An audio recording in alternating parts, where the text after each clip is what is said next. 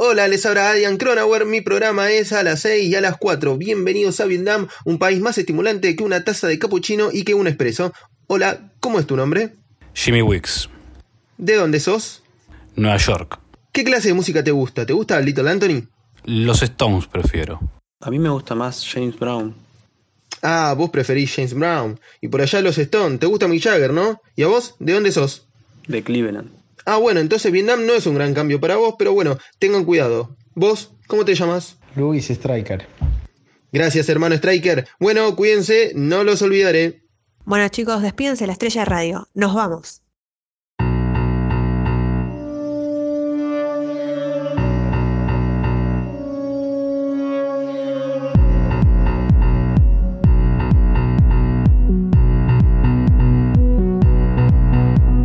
Buenos días, buenas tardes, buenas.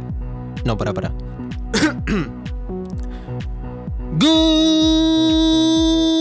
morning, Vietnam. Igual siempre quise hacer eso. Ahora sí.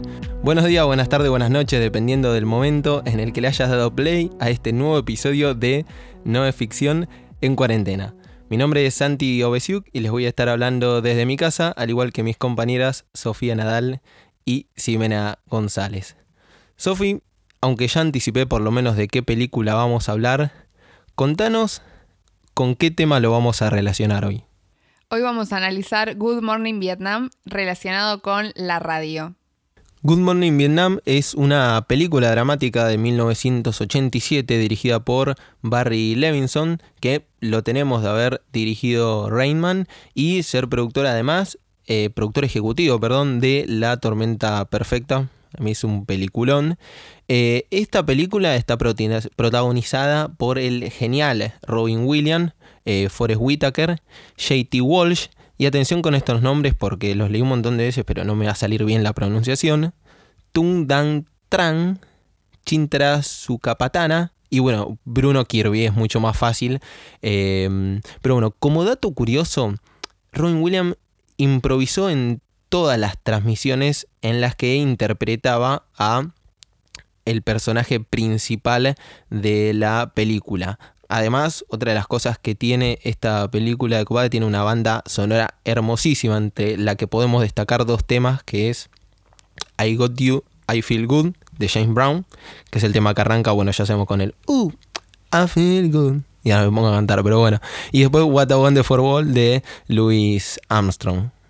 El guion de la película había sido revisado varias veces porque el original había sido redactada por el propio Adrian Cronauer, que es el protagonista, digamos, de, de, la, de la historia, que en 1979 en principio lo iba a hacer como una serie de televisión, pero la última revisión que le hicieron quedó en forma de película hasta que llegó Robin y le pareció que era un papel perfecto para eh, aplicar su estilo tan particular de, comedia y así es que terminó saliendo esta película.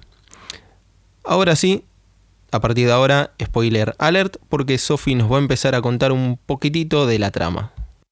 Bueno, la peli está ambientada en Saigón, en el medio de la guerra de Vietnam, y cuenta la historia de Adrian Cronauer, como contaba recién Santi, que es este locutor, miembro de las Fuerzas Aéreas, que llega a Vietnam para conducir eh, los programas de la mañana de la radio militar, ¿no? Entonces, bueno, rápidamente con sus monólogos de humor, eh, con las imitaciones, con la música que va pasando y demás, se hace muy popular y muy querido entre los soldados pero al mismo tiempo se empieza a ganar un poco el odio de, los dirigentes, de los generales que, que, manejan esta radio militar, porque eh, este personaje se empieza a saltar todas las reglas que le imponen, que aparte son un montón, y eh, toda esta censura que le quieren imponer también.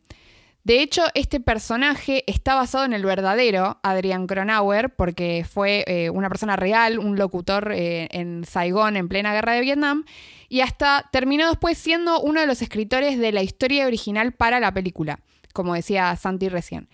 Pero bueno, vale aclarar que igualmente el humor característico de este personaje en la película se lo debemos a Robin Williams, porque como decía Santi, él improvisó todas las transmisiones y de hecho esto le dio su primera nominación al Oscar. Eh, y bueno, Adrian Cronauer aclaró que eh, en sus transmisiones, eh, en la vida real, no hacía ni siquiera humor ni era tan crítico con el gobierno como lo es el personaje de la película. Así que, bueno, vale, vale la aclaración de esa distinción entre el personaje real y el personaje que interpreta a Robin Williams. Sí, incluso el mismo Cronauer dijo que la película Good Morning Vietnam era verídica en un 45%. O sea, tiró ese número específico, no me preguntes por qué. Pero bueno, eso va en relación a lo que dijo Sophie, que él no era tan así, tan antiguerra, tan pacifista como lo interpretó Robin Williams. Pero obviamente no esperábamos otro tipo de, interpretación del actor. Igual, igual tiene sentido porque la verdad que la mayoría de la película es eh, Robbie Williams haciendo humor, haciendo imitaciones, como que es lo más característico del personaje, así que un 45% eh, me parece un número bastante lógico teniendo en cuenta que todo eso de, de su humor y la crítica al gobierno y demás es muy característico del personaje. Sí, bueno, incluso, bueno, eh, Cronauer dijo que, esto es textual, dijo que si él hubiese hecho la mitad de las cosas que hizo Robin Williams en la película, lo hubiera tenido un consejo de guerra y lo habrían enviado a Fort Leavenworth. No tengo la menor idea de dónde queda, pero es como que si te digan te estamos mandando a General Hacha la Pampa con todo lo que lo quiero a a La Pampa, pero viste bien lejos en medio de la nada. Pero bueno, ya hablamos bastante de eh, la guerra de Vietnam, hablamos bastante de Robin Williams, de quién es Adrian Cronauer, pero acá el protagonista, o mejor dicho, la protagonista de este episodio es otra, y es la radio. Nosotros vamos a hablar de la radio, o elegimos hablar de la radio en este episodio en especial porque si ustedes lo están escuchando en el momento en el que nosotros publicamos este episodio, tendría que ser 27 de agosto de 2020 y esa es una fecha bastante particular para la radio y para Argentina. Sí, porque exactamente el 27 de agosto de 1920, Enrique Telemaco Susini, César Guerrico, Luis Romero Carranza y Miguel Mujica dieron inicio a la radiofonía argentina y mundial cuando transmitieron la ópera Parsifal desde la terraza del Teatro Coliseo. Esa fue la primera transmisión radiofónica de un programa de radio, realizado por cuatro radioaficionados radioaficionados que pasaron a llamarse Los Locos de la Azotea. Ese día nació LOR Radio Argentina, la primera estación de radiodifusión del país. Se calcula que esa primera transmisión fue escuchada por aproximadamente 50 personas en Buenos Aires, pero que la señal habría llegado hasta el sur de Brasil, en donde eh, un navegante habría llegado a captar esa señal. ¿Por qué se dice que es el inicio de la radio? Porque ya antes existía lo que se llamaba radiotelefonía, que eran dos personas u operadores que se comunicaban entre sí. En cambio, esta fue el inicio de la radiofonía, que es cuando una transmisión se realiza para ser captada por un grupo masivo y no solo un emisor, que dialoga con un receptor. Claro, de ahí el medio masivo de, de, comunicación que se transformó en la radio, porque bueno, imagino que si veníamos de una guerra mundial, eh, ya habían usado las telecomunicaciones con este tipo de, digamos, de frecuencia radiofónica para comunicarse, obviamente, pero como decía Sime, esto fue lo primero, la primera forma masiva de, de comunicación. Y no puedo dejar de pensar que la radio nació como un medio popular. Popular en el sentido de Primero, tenemos eh, que la primera transmisión fue esta, en realidad, retransmisión de la obra Parsifal de Wagner, que sabemos que el teatro, incluso en el día de hoy, es algo que no está al alcance de las clases eh, populares, y ellos lo que hicieron fue directamente, tomar, te pongo un altoparlante en medio de, no sé, dónde estaba el, el, teatro este, pero te he puesto que es Avenida Corriente, pero poner Corriente 9 de julio, y hago que por lo menos 50 personas que no pagaron la entrada lo, puedan escuchar. Desde ahí ya es eh, popular, llevando eh, cosas que no están al alcance de la mayoría de la gente, que lo puedan disfrutar. Es eh, aproximadamente en la, en la segunda década del siglo XX cuando la radio se impone como un medio masivo justamente por sus características intrínsecas de, por ejemplo, poder tener contacto con grandes grupos sociales, como veníamos diciendo. La ONG Ayuda en Acción dice que el 49% de la población del mundo todavía no tiene acceso a Internet. Y en la era de la, de la información y de la tecnología, la radio sigue siendo el medio de comunicación por excelencia, porque ningún otro medio tiene su alcance y su cobertura. Y además es el único medio al que la mayoría de la población mundial puede acceder. Según un estudio de la UNESCO en 2012, el 75% de los hogares de los países en desarrollo, que en el estudio fueron aproximadamente 49, tienen un aparato de radio. El 75%. En este sentido, Mario Kaplun, en un estudio que hizo en 1999, decía que la radio llegaba al 61% de la población de América Latina, mientras que la televisión llegaba solo al 34% de la población y la prensa gráfica solo al 21% de la población. ¿Qué pasa? la radio, al no necesitar eh, que, se lea nada, sino que solo con, con escucharlo se puede uno enterarse de la información, es un instrumento que se adaptó bien a, las culturas que están fundadas en la transmisión oral, como son la mayoría de América Latina. Y a su difusión masiva, la radio le añade esta ventaja de que puede recibirse su mensaje sin que sea necesario saber leer. Como decíamos, que es una ventaja que cobra una relevancia especial si se piensa en la cantidad de analfabetos que subsisten en América Latina eh, o los que tuvieron una, un breve paso por la escuela y que, bueno, sin la práctica de la lectura no saben leer del todo. Acá se relaciona con esto que venías diciendo vos, Santi, de, de por qué la radio es un medio popular.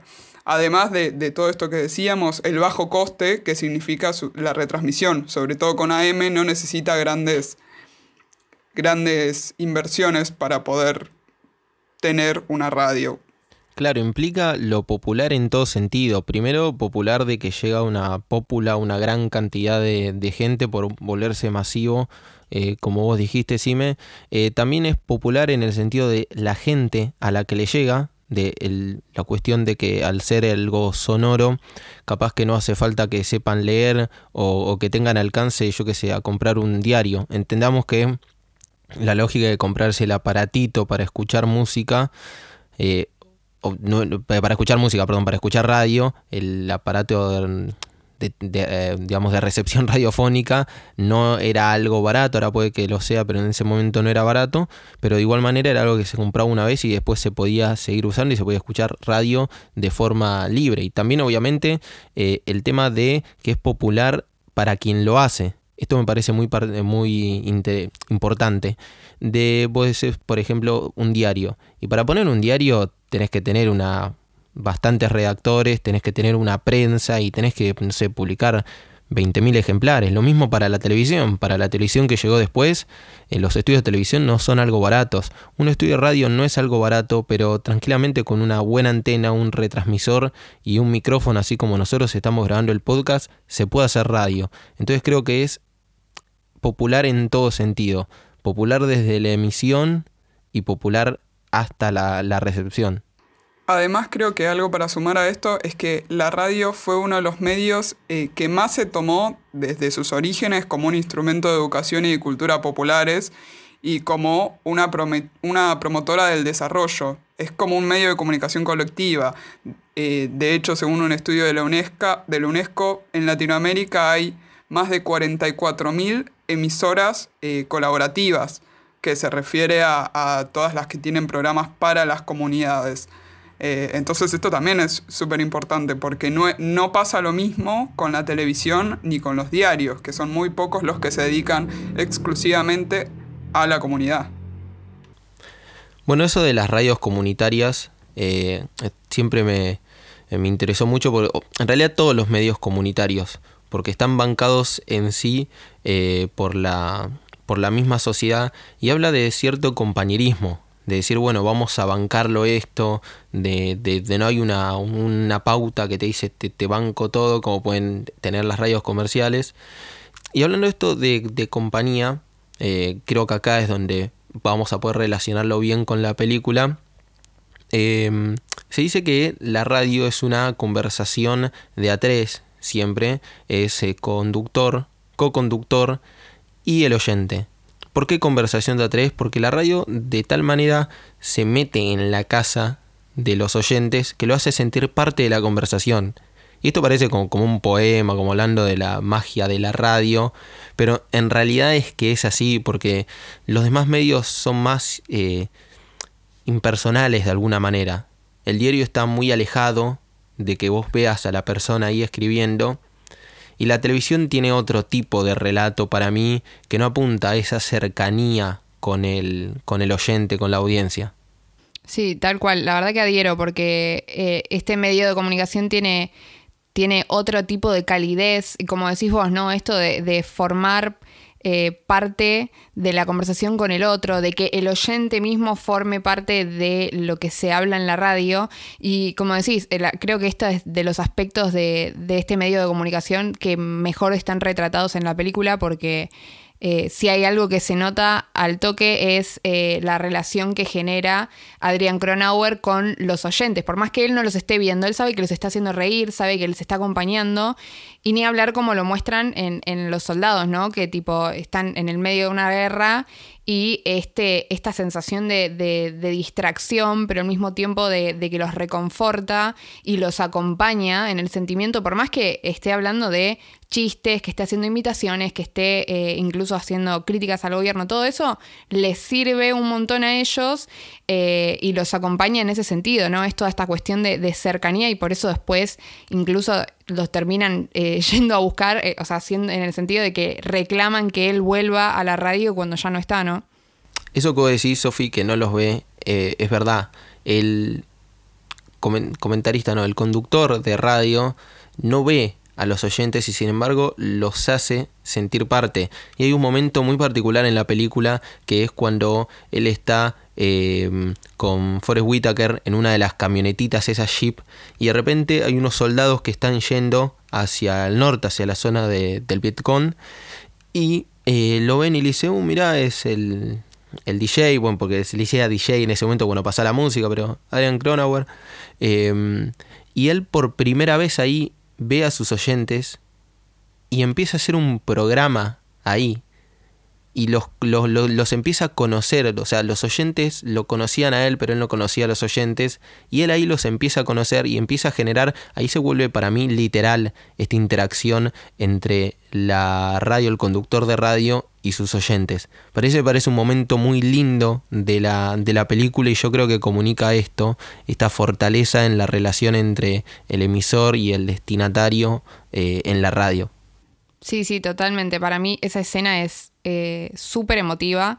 Y aparte, eh, bueno, para los que amamos el medio de comunicación que es la radio, te, te re llega en ese sentido de cómo él genera esa, esa relación con, el oyente, bueno, ni hablar que ahí lo hace en vivo, que empieza a improvisar, que bueno, igual doble mérito porque toda la película improvisó básicamente, em, pero aparte de eso, eh, refleja como esta idea de que tiene la, radio de espontaneidad, que me parece que siempre es lo mejor, ¿no? Porque uno cuando escucha la radio y de repente te empezás a reír de algo que están hablando en la radio y como que decís, ah, sí, sí, estoy formando parte porque me estoy riendo de los chistes, estoy participando, eh, y como que le da a uno la sensación esa de que esa espontaneidad que, de lo que está pasando en el aire en el momento, que vos lo estás escuchando al mismo tiempo, ¿no? Simultáneamente te estás riendo con los, eh, los que hablan en la radio. Y toda esa, esa, cuestión que se genera me parece que es, es increíble y que, que, solamente lo genera la radio, ¿no? Bueno, justamente eh, Kaplun habla de esto en su estudio y dice que, que algo muy importante para, para hacer radio y de la radio es la carga imaginativa y afectiva que tiene. Él dice que la radio es más propicia a la palabra emoción que la palabra concepto. O sea, antes que explicar un contenido súper complejo, lo que tiene que buscar hacer la radio es generar emociones. Y además de esto, eh, bueno, él dice que, que, un, que un conductor debe tener empatía, debe intentar comprender a la persona que lo está escuchando, porque eh, cuando la gente escucha la radio entra en juego un mecanismo un mecanismo psíquico como es el de la identificación. El público se identifica con determinados locutores, con determinados artistas, con determinados personajes, con determinados programas de radio y establece con ellos una, relación afectiva especial, que en este caso en el de la peli, bueno, era eh, en el contexto en el que se estaba sucediendo, genera esta identificación de estar todos eh, en la misma situación. Sí, más de una vez nos habrá pasado estar en el bondi escuchando eh, la radio y ver que reírnos. Reír a mí me pasó un montón de veces. Estar así de decir, "Si la gente me debe estar viendo y de pensar este loco. Y me pasó una vez que eh, yo estaba escuchando un programa que escuchaba mucho antes, Perro de la Calle. em, iba en el bondi escuchándolo y de repente me entré a reír de algo, tentado mal, y vi otra persona que se estaba riendo al mismo tiempo que yo. Podía llegar a ser casualidad eso, se está riendo alguna otra cosa.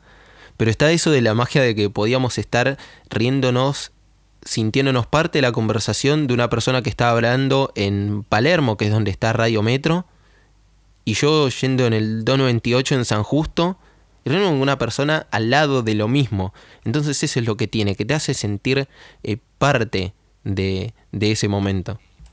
Aparte de esa idea de, de que te olvidas que estás en un colectivo, ¿no? Tipo que decís, "Bueno, estoy escuchando la radio, de repente te, te morís de risa y decís, ah, no, estoy en el colectivo y la gente está viendo que yo me río. Como que esa, esa sensación de que te olvidas dónde estás. O incluso a mí me pasa como que por ahí de repente estás, no sé, en el auto y estás eh, viajando con alguien y, y por ahí estás charlando encima de la radio, por ahí no lo llegas a escuchar y de repente te quedas en silencio y empezás a escuchar la radio y después es como, para, para, que, que- que estoy escuchando lo que dicen y, y te empezás a enganchar con eso y te empezás a reír y qué sé yo. Y así, así es como yo me doy cuenta por lo menos que este, este es un buen programa de radio, porque a mí me engancharon al toque, me empecé a reír con ellos, empezás a formar parte, se genera como esta relación, esta conversación de a tres, como decíamos antes, eh, que está buenísimo. Eso que vos decías, Sofi, de olvidarse, de despejarse, de distenderse, es lo que intenta lograr eh, Robin Williams con su personaje en Good Morning Vietnam.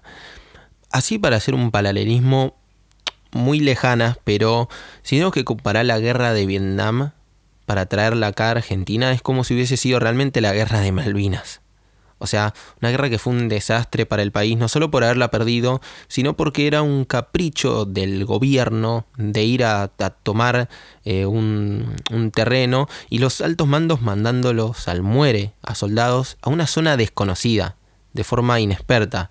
Y no hace falta ver Good Morning Vietnam para darse cuenta de que la guerra de Vietnam fue eso para Estados Unidos, sino que hay una infinidad de películas. Eh, bueno, ir más lejos, eh, Apocalipsis Now es un peliculón. eh, Full Metal Jacket también de, Stanley Kubrick o, o Pelotón también de Oliver Stone. Pero lo que voy es que, a- como decía Sophie, te ayuda a despejarte, a distenderte y a no sentir que estás en un auto, en un bondi, en tu casa o en una guerra, sino que estás ahí compartiendo lugar en, un estudio de radio con una gente con la que te sentís cómodo. Que es como el mérito de, de Adrian Cronauer, ¿no? Porque en el medio de todo, de todo eso, él empieza a hacer chistes y demás, y qué sé yo, y distrae un montón a los soldados que están atravesando una realidad horrenda. Eh, que de hecho es algo que me la bajó cuando me enteré que Adrian Cronauer no hacía tantos chistes como Robin Williams, que igual, a ver, es obvio que no iba a ser el mismo humor porque Robin Williams tiene un humor súper particular y característico que solo él puede hacer. Pero yo me pensé que, que Adrian Cronauer en la realidad también era humorista, o por lo menos que hacía algo así similar, y al final no, y un poco me la bajó. Eh, pero bueno, el mérito lo tiene el personaje de la película, ¿no? Y que eso hace que esta sea una película distinta de la guerra de Vietnam, porque como decías vos, hay un montón, un montón, un montón. Eh, pero esta es como distinta porque lo agarra, por un lado, más comedia dramática.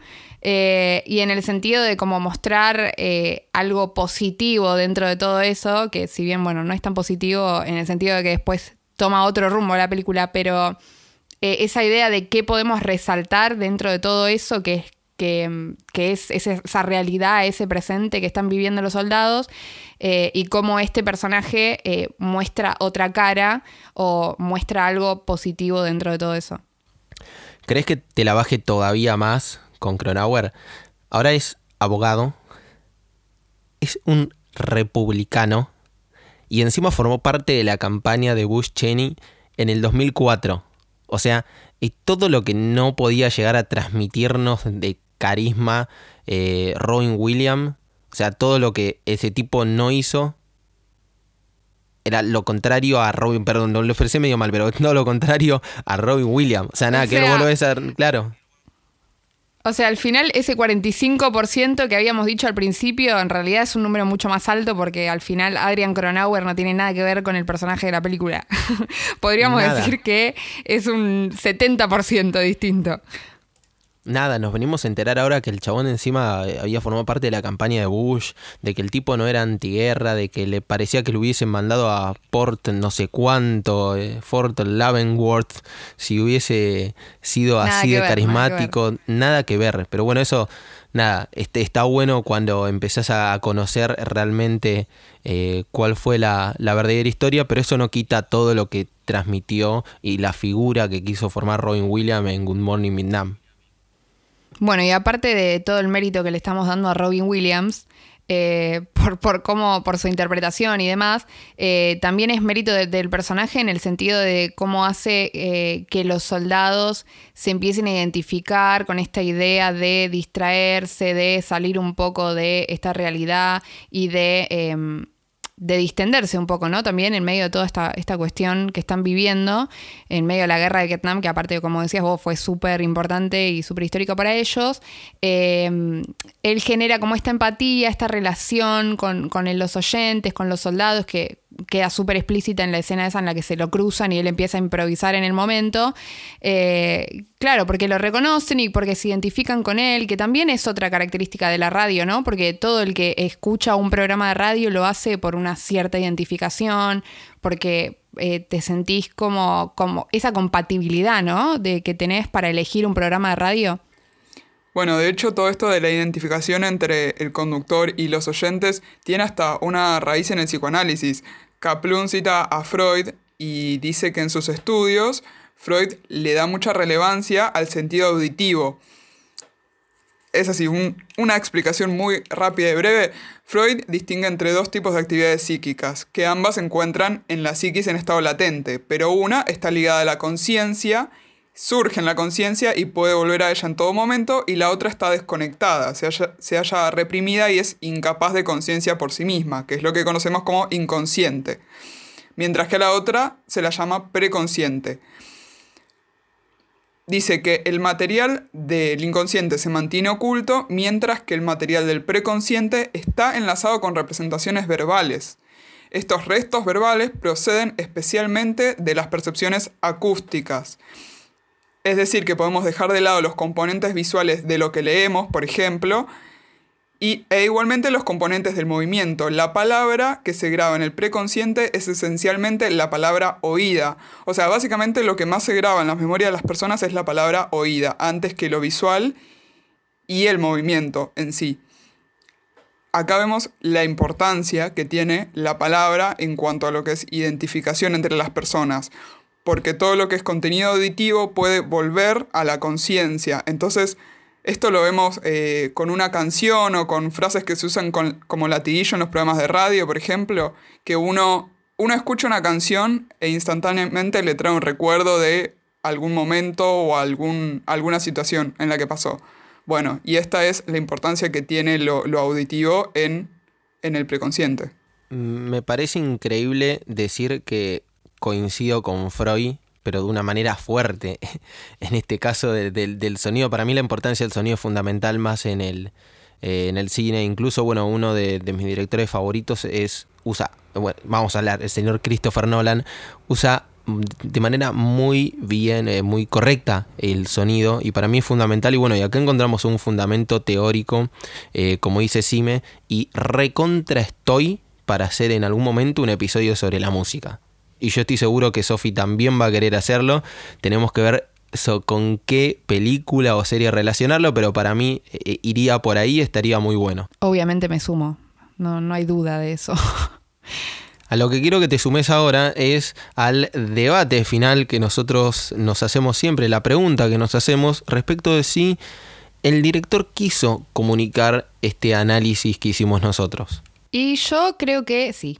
En este caso, yo creo que eh, de una forma u otra, o sea, si bien, eh, como decías vos, allá es muy importante la guerra de Vietnam y por eso tenemos tantas y tantas películas y de tantas y tantas formas, eh, pero aparte el hecho de que la hayan conectado con la radio es como de una forma u otra un poquito una cartita de amor a la radio, ¿no? Y eso es lo que hace que por ahí nosotros empaticemos tanto con esta película, porque por ahí de este lado nosotros la guerra de Vietnam, o sea, más que verla en el cine y estudiarla y, demás, más que eso no, no podemos relacionarnos con eso, ¿no? Con esa realidad y con ese hecho histórico. Pero eh, en este caso creo que eh, eh, generás como una relación con la película en el sentido radiofónico, ¿no? Bueno, especialmente nosotros que podemos decirlo, ¿no? Nosotros nos conocimos todos haciendo un programa de radio en la, facultad eh, y realmente amamos ese medio de comunicación y creo que eso es lo que está en la película que nosotros supimos identificar, ¿no? Ese amor por la radio y que por eso elegimos esta película y yo creo que el creador, los creadores, eh, quisieron eh, comunicar eso respecto de la radio. Sí, yo me sumo, creo que fue un factor fundamental Robin Williams. La empatía de Robin Williams. Es algo que nosotros eh, estuvimos hablando y sabemos muy bien que un conductor de radio no puede ser eh, apático, no puede eh, no tener carisma. Y sabemos que si hay una persona carismática, te guste o no la forma de, de- de- manejarse, el estilo, su vida personal, etc. Si sabemos que hay una persona carismática en Hollywood, es Robin Williams. Una persona muy carismática al comunicar. incluso miren cómo mm, logró engañarnos, pensando que en realidad Adrian Cronauer era así y el chabón parece que eres una basura, muy distinto al personaje que hizo Robin Williams, así que eso me parece fundamental. También me suma lo que dijo Sophie de mostrar como compañera a, a la radio, mostrar en una situación en la cual eh, están solos los soldados, porque los mandan solos a que se defiendan con nada más lo único que tienen en común con los altos mandos y con el presidente en ese momento de Estados Unidos es la banderita con las franjas y las estrellas de costado, pero después los mandan solos que se, lo- a que se banquen eh, lo peor y lo nefasta que es la guerra. Y este acompañamiento es el que hizo el personaje de, de, Adrian Cronauer. Aparte, Sophie decía que nosotros nos conocimos en, en la radio, a pesar de que nos conozcan por hacer podcast, nos gusta muchísimo la radio. Y me parece un buen momento para aclarar la distinción entre radio y podcast, de que recortes de radio no son podcast. Así distinguimos bien cómo se hace radio, cómo se hace podcast, qué es un podcast y qué es un programa de radio. Bueno, sí, eh, yo coincido con, con los dos. Eh, me parece que sí se quiso representar esta idea de la radio como una compañera y de la empatía y, y la identificación que, que se necesita, como, como lo veníamos hablando a lo largo de todo el capítulo. Eh, también me parece que, que es una manera de denuncia un poco a esto que decía Santi, eh, relacionado a la guerra de Vietnam, que sabemos que en Estados Unidos esto tiene, tiene un gran impacto y es algo súper importante para la sociedad. Me parece que un poco busca eh, ocultar o no esto de esta denuncia y como otro, como otro lado sí resalta eh, esto de la identificación a través de, lo que genera la radio. Bueno, en este podcast hablamos de Good Morning Vietnam, la película, eh, este drama, comedia que está, estuvo protagonizada por Robin Williams y lo relacionamos con bueno, el surgimiento de la radio, la radio como medio popular y la radio como compañía. Llegamos al final, no se olviden de seguirnos en Instagram como arroba y en Twitter como arroba podcast. Nos gustaría que eh, no solo que nos sigan y nos comenten todas las encuestas que hace Jazz y nuestros sábados de, de videos así flasheros que hacemos, sino eh, también que nos cuenten qué serie o películas les gustaría que tratemos o alguna temática en particular. Igualmente acuérdense que pueden escuchar toda la primera temporada y los episodios que vinimos haciendo en esta segunda temporada, tanto en Spotify como en Apple Podcast o la app de podcast que prefieran. Chicas, ¿dónde los pueden escuchar? No, escuchar. Estamos con lo de la radio. ¿Dónde los pueden seguir nuestros oyentes? Me pueden seguir en Twitter como arroba sofía-nadal y en Instagram como arroba sofanadal. A mí me encuentran en Twitter y en Instagram como Sime González con X y en vez de la última E un 3. A mí me pueden seguir en, tanto en Instagram como en Twitter como arroba santiobesiuk y a nuestra productora la pueden seguir en Instagram como Jazz Azul larga D o en Twitter como arroba Jazz Azul. Y bueno, llegando al final de, de este episodio que tanto disfrutamos, Sofi, ¿qué es eso que escuchamos en este caso en el cine o, o en alguna serie? Eso que vemos o escuchamos no es ficción, es la realidad. Y hoy más que nunca muchas gracias por habernos escuchado y habernos acompañado. Nos encontramos en el próximo episodio de No es ficción.